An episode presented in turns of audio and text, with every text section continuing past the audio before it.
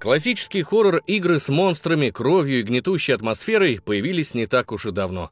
Всего лишь в 90-х годах прошлого века, а приобрели свой современный вид и вовсе в середине нулевых. При этом игры с отдельными элементами ужастиков существовали уже в 80-х годах, но они не стремились по-настоящему вызвать ужас при прохождении. Да и для современного игрока такой геймплей ужасным вовсе не покажется. Но когда-то эти проекты зародили целый жанр — и сегодня мы поговорим о том, как появились хорроры, вспомним о культовых тайтлах и играх-предшественниках. Вместе с вами в темных коридорах жанра пройдутся сценарист Анастасия Раскина, диктор Антон Киреев и монтажер Павел Филюшкин. Закрывайте двери, включайте фонарики и готовьтесь погрузиться в историю ужаса.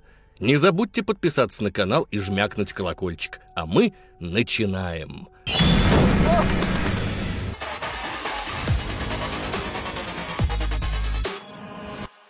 Для создания отдельного жанра компьютерных игр у разработчиков были сотни примеров в виде романов и фильмов. Они стали появляться еще в начале прошлого века и были на слуху у аудитории по всему миру. Но переносить эти образы в компьютерные игры разработчики не спешили. Ужастики того времени сильно отличались от современных и в особенности приемами, которыми они пугали зрителей – Весь упор делался не на скримеры или ужасные костюмы, а на повествование, смысловую нагрузку. Зритель пугался самой идеи существования монстров и маньяков. С цельным повествованием в играх долгое время были проблемы. Не всегда даже сюжет можно было разглядеть за оброждением по лабиринтам или пробеганием платформера. Технологии того времени не давали возможности погрузить игрока в гнетущую атмосферу ужаса или увидеть пробирающую до муражек историю. Но отдельные элементы хорроров уже замечались в некоторых тайтлах 80-х годов, которые дали толчок развития жанру.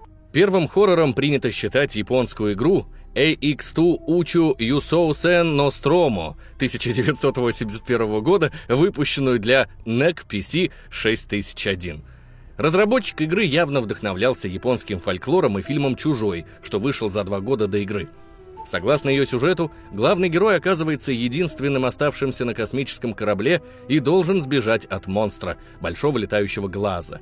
Описание звучит довольно похоже на классический хоррор, но разглядеть в этих ярких пикселях ни монстра, ни космический корабль нельзя. Мы вообще представление о противнике имеем только благодаря постеру игры, а геймплей чем-то напоминает Пакмана — но игра определенно стала прародителем будущих хорроров с прятками и преследованиями. В том же 1981 году выходит еще одна игра, в которой снова главного героя преследует монстр. Бродим по лабиринту, теперь уже от первого лица, к тому же и противник, наш не монстр, а тиранозавр Рекс. Да, очень неожиданно встретить динозавра в нашем списке хорроров. Чем именно разработчик вдохновлялся при создании игры, мы не знаем, потому что в то время даже парк юрского периода не вышел. Сам динозавр выглядит даже не страшным, поэтому упомянуть игру стоит именно за механику преследования героя монстром. В остальном игра была очень простой. Передвигайтесь по лабиринту и пытайтесь сбежать от монстра. Никаких усложнений. That was easy. Подобные игры считаются прародителями современных амнезии и аутласта, в которых персонажей всю игру преследует местное зло. Доведенные до ума тайтлы имеют определенный успех у фанатов хорроров, только вот купить новую часть той же амнезии с российского аккаунта PlayStation невозможно. На помощь геймерам приходит Aoki, в котором можно купить игры на все актуальные платформы, включая PlayStation и Xbox.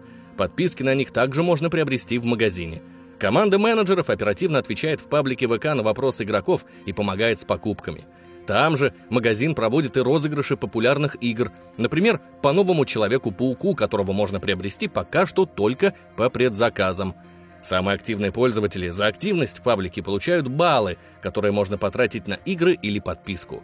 Так еще и за покупки начисляют 3% кэшбэка теми же баллами – Плюшек у магазина много. Переходите по ссылке в описании, приобретайте любую игру и становитесь участниками бонусной программы. Через два года после игры с динозавром вышла Forbidden Forest, в которой можно было уже увидеть и смену локаций, и обилие элементов и монстров. В игре уже появились фишки будущих survival-хорроров, ограничение количества стрел у игрока, ими нужно было отстреливаться от лягушек и драконов – да еще и передвигаться, и одновременно стрелять было нельзя, что добавляло сложности. К тому же разработчики нагнетают атмосферу мрачной музыкой, а в случае смерти персонажа игрока ждала жуткая для того времени сцена убийства с обилием крови. Анимация отличалась в зависимости от монстра, убивающего героя, что являлось тоже довольно свежим подходом. Первой текстовой игрой с элементами хоррора можно назвать игру The Rats 1985 года.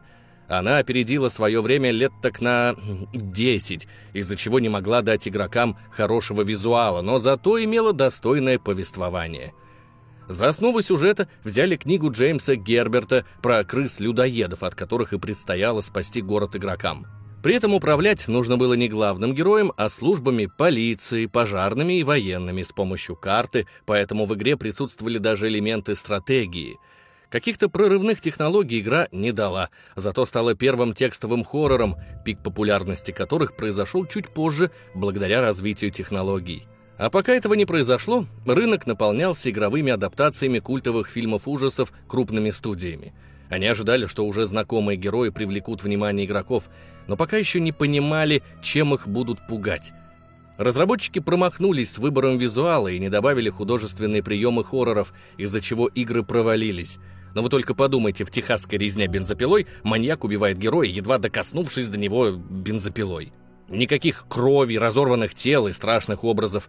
Абсолютно неинтересная игра, злодеев которой можно поменять на любого другого, и суть от этого не поменяется. И точно так же со всеми остальными играми, что не смогли принести ничего нового на рынок и только повторяли игры других жанров.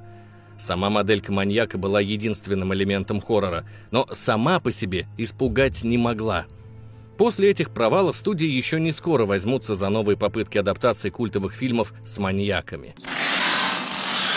Маньяков из фильмов больше не было, зато продолжали выходить игры, вдохновленные кинофраншизами – Project Firestart Electronic Arts сталкивают игрока с инопланетными монстрами на космическом корабле. При этом бездумно убивать всех на своем пути было нельзя. Количество патронов было ограничено, а все враги были значительно сильнее человека и могли легко его убить. Да и задача игры заключалась в другом. Герою предстояло передвигаться по кораблю, наполненному трупами членов экипажа, и искать записи их дневников, чтобы выяснить причину произошедшего – Project Firestart умел держать в напряжении внезапным появлением монстров, с которыми было сложно разобраться. В этой игре уже прослеживается будущая формула экшн-хорроров, только без загадок и головоломок. Но стать прародительницей поджанра не смогла из-за плохо выстроенного маркетинга. Она была просто неизвестна широкой аудитории. В том же году вышел хоррор от студии Capcom — и это был не резидент, до его выхода оставалось еще несколько лет, хотя над Sweet Home работал тот же геймдизайнер Такура Фудзивара. Он адаптировал популярный японский фильм ужасов с одноименным названием. Именно эта игра и станет прототипом будущего резидента, из-за чего по описанию они очень похожи. Только в Sweet Home герои-репортеры оказываются в особняке художника со множеством загадок и монстров – и по всей его территории разбросаны ящики с ключевыми предметами, а у главных героев был ограниченный инвентарь. В остальном игры абсолютно отличаются, особенно тем, что главных героев несколько, и ими всеми нужно управлять. А исход игры зависел от того, сколько персонажей выживет к концу игры. По своим механикам Sweet Home была больше JRPG, чем хоррором, но именно она была взята за основу будущего Резидента — последующие годы именно особняки и монстры станут главными элементами хорроров. Космической тематике маньякам разработчики вернутся через десятилетия и смогут подарить нам уже запоминающихся злодеев. Мы им даже на бусте отдельный ролик посвятили. И не только им. Смерть и насилие в играх тоже разобрали. Ну а если с вас уже хватит ужастиков, то на бусте найдется контент для любителей грязного бельишка студий или видео про порно в VR. Ко всему этому вы получите доступ, оформив подписку за 100 рублей. Накинув еще деньжат до 300 рублей, сможете попасть в наши гачи-качалку и пообщаться с командой IGM в ламповой атмосфере. Переходите по QR-коду и присоединяйтесь к закрытому клубу IGM. А мы переходим к следующему этапу развития хорроров. В начале 90-х зародился поджанр сурвайвал-хорроров и появились культовые проекты, продолжающие жить до сих пор, спустя 30 лет – Все они были схожи по своим механикам. Игрокам необходимо было выжить, выбраться из какого-то здания или местности, решая головоломки. их постоянно преследовали монстры, от которых было практически невозможно отбиваться из-за того, что те были неубиваемы или из заграничных боеприпасов. В общем, сдохнуть было очень легко, а сохранений было мало, и они находились обычно в отдельных безопасных комнатах, которые стали уже классическими для нас. Первым знаменитым survival-хоррором стало «Alone in the Dark», вдохновленное произведениями Лавкрафта. Ранее мы всегда смотрели на героев сбоку или сверху, но именно с этой игры началась мода на статичные камеры, которые все знают по «Резиденту». Особенно потому, что этот вид был жутко неудобен в бою. Главный герой, как и в Sweet Home, должен передвигаться по особняку, противостоять монстрам и решать загадки. Инновационным было и количество записок и книг, которые помогали изучать сюжет, около 20 штук. Для того времени это было довольно много. Да и предметов, разбросанных по локациям, было немало при ограниченном инвентаре, что добавляло сложности, ведь нужно было и загадки решить, и от монстров отбиться. Умирая раз за разом от рук неубиваемых монстров, у игроков росло ощущение беспомощности. Не всех можно было убить, и приходилось бежать и прятаться, выбирая пути отхода. После успеха игры ее ждало множество продолжений, но они уже не задавали тренд, а повторяли сами себя или другие тайтлы. Alone in the Dark задала моду среди разработчиков, но особую популярность среди игроков обрела первая часть Resident Evil. Токуро Фудзивара изначально собирался сделать ремейк своей игры Sweet Home, только от первого лица. Но во время разработки ее полностью переделали, позаимствовав механики из Alone in the Dark. Добавил в особняки зомби и получился резидент, который мы все знаем. Графику подтянули, добавили мрачные тона и получилась пугающая атмосфера, что давило на игрока. Исследовать особняк стало по-настоящему страшно, потому что везде поджидали ужасные зомби, кровь от которых разлеталась во все стороны во время убийства. Игра теперь не только механиками, но и внешним видом являлась хоррором. Именно после «Резидентов» начало появляться множество игр с ходячими мертвецами, хотя сами по себе подобные монстры в мировой культуре не новые, но они впервые смогли напугать игроков. В остальном концепция не изменилась. Все так же множество противников, ограниченный инвентарь и загадки, которые необходимо решить, чтобы выбраться. Через несколько лет после первого «Резидента» игроки получили вторую часть, что была лучше проработана в плане сюжета. И хорроры смогли, наконец, уйти от темы особняка — в данном случае к лабораториям, изучению вируса и экспериментов. Вместе с выходом третьего резидента на рынке появилась следующая культовая серия игр Silent Hill. Проект, наполненный мистикой и особенной стилистикой с туманным городом, который ранее не было на рынке. Именно он у всех ассоциируется с серией, хотя изначально нужен был для улучшения производительности игры на PlayStation. От прошлых сурвайвал-хорроров игра отличалась и масштабностью локаций. Игроков больше не держали в помещениях, а давали передвигаться по городу, наполненному заданиями. Изучать локации было жизненно необходимо, чтобы искать предметы для инвентаря, без которых выжить было просто невозможно, потому что везде могут поджидать монстры. Silent Hill называли еще и психологическим хоррором, потому что он пугал своей атмосферой ужаса. Неизвестность, скрывающаяся в тумане, сводила с ума и держала в постоянном напряжении. А любой персонаж мог оказаться врагом и превратиться в монстра. Было еще много похожих сурвайвал-хорроров, в которых нужно было бегать по особнякам или улице, искать предметы и решать загадки. Но выделяется среди всех Fatal Frame или же Project Zero, получившая в свое время популярность. Она отличается от остальных игр тем, что в роли противников выступили не монстры, зомби и чудища, а призраки. А в качестве оружия у игроков были не пистолеты, дубинки и молотки, а магическая фотокамера. Задача перешла из простого выживания в охоту за призраками. Этот элемент так понравился игрокам, что со временем стало появляться больше игр, в которых у пользователя была возможность контролировать ситуацию. Но это не относится к игре Call of Cthulhu Dark Corners of the Earth. В ней, гла- прошу оценить мой английский, пожалуйста, Dark Corners of the Earth. В ней главного героя настигло безумие, которое вызывало у него галлюцинации и даже могло привести к смерти. Контролировать это было сложно, для этого необходимо было прислушиваться к дыханию и сердцебиению героя. Его психику могли разрушать не только монстры, но и морфий, который нужен был для лечения – При этом не использовать его было сложно, потому что в игре действовала система ранений, исключающая использование универсальной аптечки. Разные лекарства, бинты и противоядия помогали вылечиться при определенном уроне.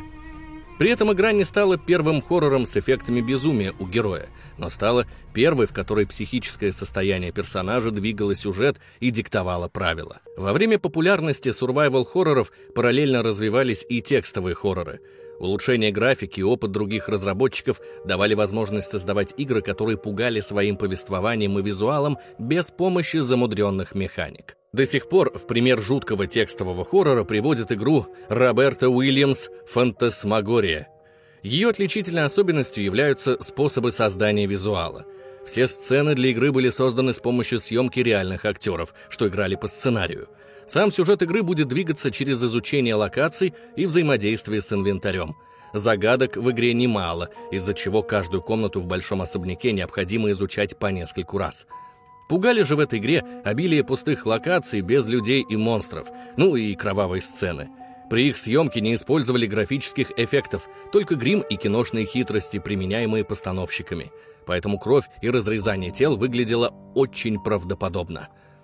Позже игры уже отошли от сурвайвал-хорроров и текстовых с обилием загадок. Появились новые поджанры на основе старых. Первыми изменили правила игры Capcom со своим четвертым резидентом. Welcome. Вместе с выходом этой части экшен-элементы с перестрелками и рукопашными сражениями стали преобладать над желанием персонажей просто выжить. Теперь нужно было искоренить зло, а не просто сбежать от него. При этом типичными шутерами хорроры все равно не стали – Просто сократили количество загадок, делая геймплей более динамичным и добавили больше боеприпасов. Четвертый резидент изменил рынок, поменяв положение камеры. Теперь игроки наблюдали за миром и героем, выглядывая у него из-за спины, что улучшило обзор и управление. Игра дала нам уже привычный вид от третьего лица, который перекочевал и в другие игры жанра. Новое управление пытались внедрить и разработчики Alone in the Dark. Для пятой части они сделали разделение механики игры для тела и рук. За счет этого в игре можно было брать в руки практически любой предмет, но это же раздражало игроков, потому что управление стало сложным. Но зато Alone in the Dark выигрывала своей кинематографичностью. Положений камер во время прохождения было много. Можно было посмотреть, как в старых частях из-за угла комнаты, выглянуть из-за плеча героя или вообще от первого лица – а все сюжетные вставки были созданы в качестве тщательно проработанных видео. Подобные кат-сцены потом перенесли в проекты Alan Wake и The Evil Within. После 80-х хорроры в космическом сеттинге были непопулярны, поэтому разработчики из студии EA Redwood Shores, соединив ужас и экшен добавив старую формулу со сражениями на корабле, выделились на рынке игр. Dead Space стала первым настолько масштабным тайтлом с космической тематикой в жанре хоррор. Да еще и атмосфера создана по-настоящему ужасающая. Первая часть серии считается самой страшной. Враги в ней жестокие, быстрые и внешне отталкивающие, и с легкостью могут разорвать главного героя, что находится в полном одиночестве среди трупов людей и живых монстров. Среди нововведений в жанр можно выделить способы убийства врагов. Им нужно было отстреливать конечности, в то время как с теми же ходячими мертвецами главное было попасть в голову. Ну а для тех, кто не жалует космос, выходили другие тайтлы. Мистический Алан Уэйк зашел любителям произведений Стивена Кинга. Здесь был и небольшой городок, и странные местные жители. Геймплейно игра во многом напоминала помесь четвертого Резидента и пятой Alone in the Dark, поэтому ничего нового, кроме самой истории, игроки не увидели. Пугала именно она, а не атмосфера или враги. Точно так же своим сюжетом пугает игра Evil Within — от разработчиков «Резидента». В игре присутствует обилие трупов и крови для создания атмосферы безнадежности. Здесь намешано множество механик, выживание среди монстров из классического «Резидента», привычный экшен из четвертой части, визуальные галлюцинации и погони. Теперь мы можем поподробнее поговорить о погонях и прятках, переключившись на интерактивные хорроры, в которых нет возможности сражаться – только взаимодействие с миром, передвижение предметов, осторожность и стелс. Только тш, ведь монстры вас слышат. Развила моду на этот поджанр первая часть амнезии The Dark Descent. Страх игра нагоняла именно беспомощностью главного героя. Вот мы и вернулись к тому, от чего ушли хорроры в 80-х. Только теперь игрок не просто бегал и пытался выбраться из лабиринта. Нам предстояло взаимодействовать с жутким миром в декорациях замка 18 века. Только наш герой еще явно сходит с ума от темноты и приближающихся монстров, из-за чего нужно было искать источники света. Игра отлично пугала нас скримерами с монстрами, появляющимися из ниоткуда. И избежать этой встречи можно было только убежав и спрятавшись. После успеха «Амнезии» рынок заполонили подобные игры. Большинство из них были сделаны инди-студиями и даже не пытались рассказать интересную историю. Это были короткие игры, напичканные скримаками. Никаких сложных механик и загадок, только нагнетание за счет атмосферы и эффекта внезапности. А вот примером подобной игры, но с интересным сюжетом, стала первая Outlast — эта серия игр до сих пор щекочет нервишки за счет своих скримаков. Но главной фишкой стали не они, а интересное обыгрывание темноты. В Outlast есть множество зон с кромешной темнотой без каких-либо источников света, и ориентироваться в них можно с помощью видеокамеры, в которой очень удачно оказывается режим ночного видения. Только заряд в ней не бесконечен, и нужно искать батарейки, разбросанные по локациям. Еще одной фишкой, что привлекла игроков, стало снова использование безумия. Только оно теперь исходило не от нашего героя, а от противников, ведь мы забрались в психиатрическую лечебницу, заполненную буйными психами. Сюжет у этой игры, конечно, не тянет на великую серию, поскольку дыр, дающих простор для фанатских теорий, множество. Вопросов больше, чем ответов. Но он тут отходит на второй план, когда ты заныкался под кровать и пытаешься успокоить свое сердцебиение после погони, уже продумывая, куда побежишь следом. А вот в Alien Isolation игрокам дали возможность не только убегать и прятаться, но и защищаться. Это не Dead Space, конечно, и перестрелять чужих не получится, только на время их остановить. Но и это сделать непросто. Придется прогуляться по кораблю, спасая свою шкуру и искать предметы для крафта оружия. В этой игре даже есть возможность раздобыть датчик движения и отслеживать чужих, как в фильме – они тут не просто тупые болванчики, бегающие за вами. Эти ребята умеют в стелс и подкрадываются к вам как к добыче. Теперь не только игрок, а еще и монстры лазят по вентиляциям и хотят вас убить. Разработчики смогли органично перенести лор фильма в игру и даже принесли свои фишки в жанр. Параллельно интерактивным хоррорам продолжали жить и экшен-хорроры с зомби. Только они уже совсем отошли от концепции первых резидентов – Серия не смогла выдать топовые пятую и шестую часть, в которых стало еще больше экшена и меньше загадок. Зато по этой формуле хорошо продавались Dead Island и Dying Light. Эти разные серии от одних разработчиков давали игрокам возможность порубить ходячих на кусочки, не сильно обращая внимания на сюжет. Задания по типу «сходи, принеси, отвали» присутствуют. Куча лута и крафт есть, летающие конечности на месте, а большего от них игрокам было и не нужно. Разве что в Dying Light еще можно было по крышам побегать, да от сверхзомбей ночью убегать. И абсолютно от предыдущих поджанров отличаются первые две части серии Five Nights at Freddy's. В них использовалась новая для хорроров механика пряток от мобов. Они точно знали, где находится игрок и пытались до него добраться через двери, а игрокам нужно было отслеживать их перемещение и успевать закрывать эти двери. Это снова survival хоррор, только с абсолютно другим подходом – Успех этой серии позже не смогли повторить другие игры с камерами слежения, роботами или игрушками. Поэтому в этом направлении поджанр развиваться не стал. Зато современные резиденты смогли вдохнуть жизнь в свою серию и реанимировать сурвайвал-хорроры. С 2017 года Capcom выпустила два хороших продолжения — седьмую и восьмую часть с загадками и экшеном, дав фанатам поностальгировать по первым частям — но кроме продолжений выходили и ремастеры второй, третьей и четвертой частей, в которых убрали устаревший QTE и добавили современный вид от третьего лица, приятное управление и, конечно, обновленные текстуры. Кроме «Резидента», свои сиквелы продолжают выпускать и другие серии игр. «Амнезия», «Outlast», «Dying Light» и «Dead Island» были тепло приняты уже сформированной фанбазой, но никакого нового прорыва в своих поджанрах дать не смогли. Пока одни студии клепали сиквелы, другие пробовали влиться в жанр со своим подходом. Разработчики из Supermassive Games взяли старую добрую историю с отдыхающими подростками, поместили их в загадочный коттедж вдали от цивилизации и послали к ним маньяка. Получилось Until Dawn. В фильмах это уже давно избитый штамп, только вот в играх его не повторяли, потому что сложно будет пытаться спасти всех ребят. А вот для интерактивного кино такое отлично подходит, ведь игрокам показывают только ключевые моменты и дают управлять героями без риска для остальных. Ну хотя опасность все равно есть, ведь можно налажать с QTE, не заметить важный для сюжета момент, и тогда все, смерть одному из героев. А кончина одного может погубить и второго. И, видимо, из-за своей концепции с давно избитой темой, игра не навевает ужаса. Единственное, что может в ней пугать, это редкие скримеры. После Until Dawn студия выпустила еще несколько хорроров, но ничего нового в жанр не принесла. Хоть отдельные элементы по типу скримеров и темные тона в визуале пугали, истории были довольно избиты. В The Dark Pictures Anthology и The Quarry точно так же любой персонаж мог умереть в любой момент, и чтобы это предотвратить, игрок должен был изучать локации и выполнять QTE.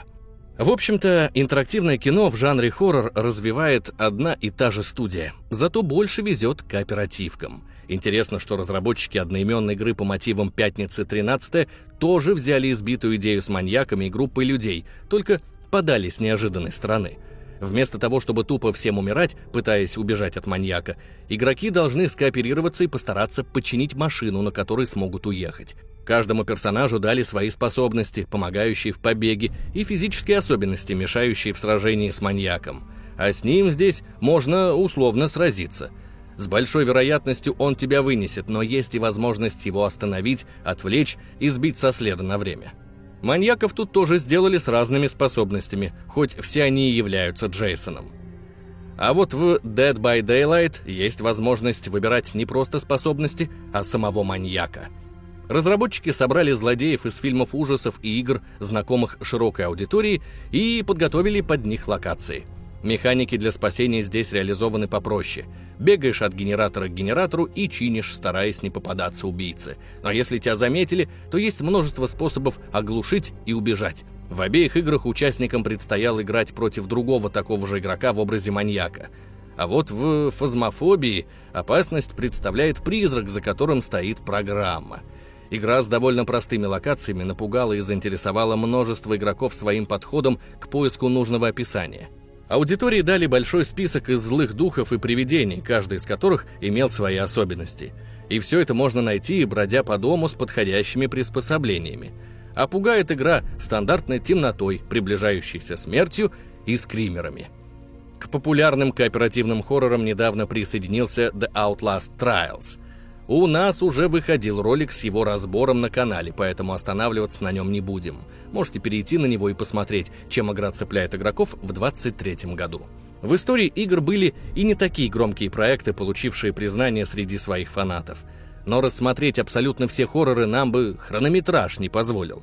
Жанр медленно развивался на протяжении десятка лет, экспериментируя и перенимая художественные приемы из кино – так и продолжалось, пока не выстрелили культовые Alone in the Dark, Resident и Silent Hill, после которых игры стали выходить одна за другой по проверенной формуле survival-хорроров.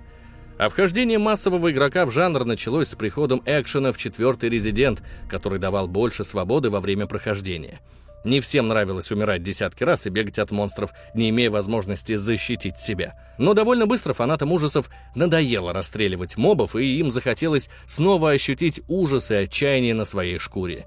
Амнезия и Outlast зашла истинным любителям пощекотать нервишки от беспомощности и обилия скримеров. Но эти игры и критиковались фанатами старых добрых сурвайвалов. Альтернативы на рынке особо не было, потому что экшн-хорроры уже к тому времени сдулись. После провальных пятого и шестого резидента Capcom вернулись к истокам серии и дали фанатам старые добрые игры в новой обертке. Следом на рынок хлынули десятки сиквелов некогда популярных хорроров, но они работали на свою старую аудиторию и не смогли дать жанру ничего нового. В них пока играем, перебиваясь кооперативными хоррорами. Даже в этом году уже вышла новая амнезия, ожидается осенью перезапуск старой доброй Alone in the Dark. Жанр замер в ожидании новой прорывной игры, которая задаст моду на новый поджанр и пощекочет нам нервишки чем-то, кроме скримеров. А пока будем продолжать следить за хоррорами, покупать новые резиденты и собираться с друзьями ловить призраков. Пишите в комментариях, с каким поджанром или серией игр у вас ассоциируются хорроры. Не забывайте про наши соцсети – Telegram, Discord, TikTok, Twitch и ВК. И заглядывайте на Бусти – Уже скоро услышимся. Пока.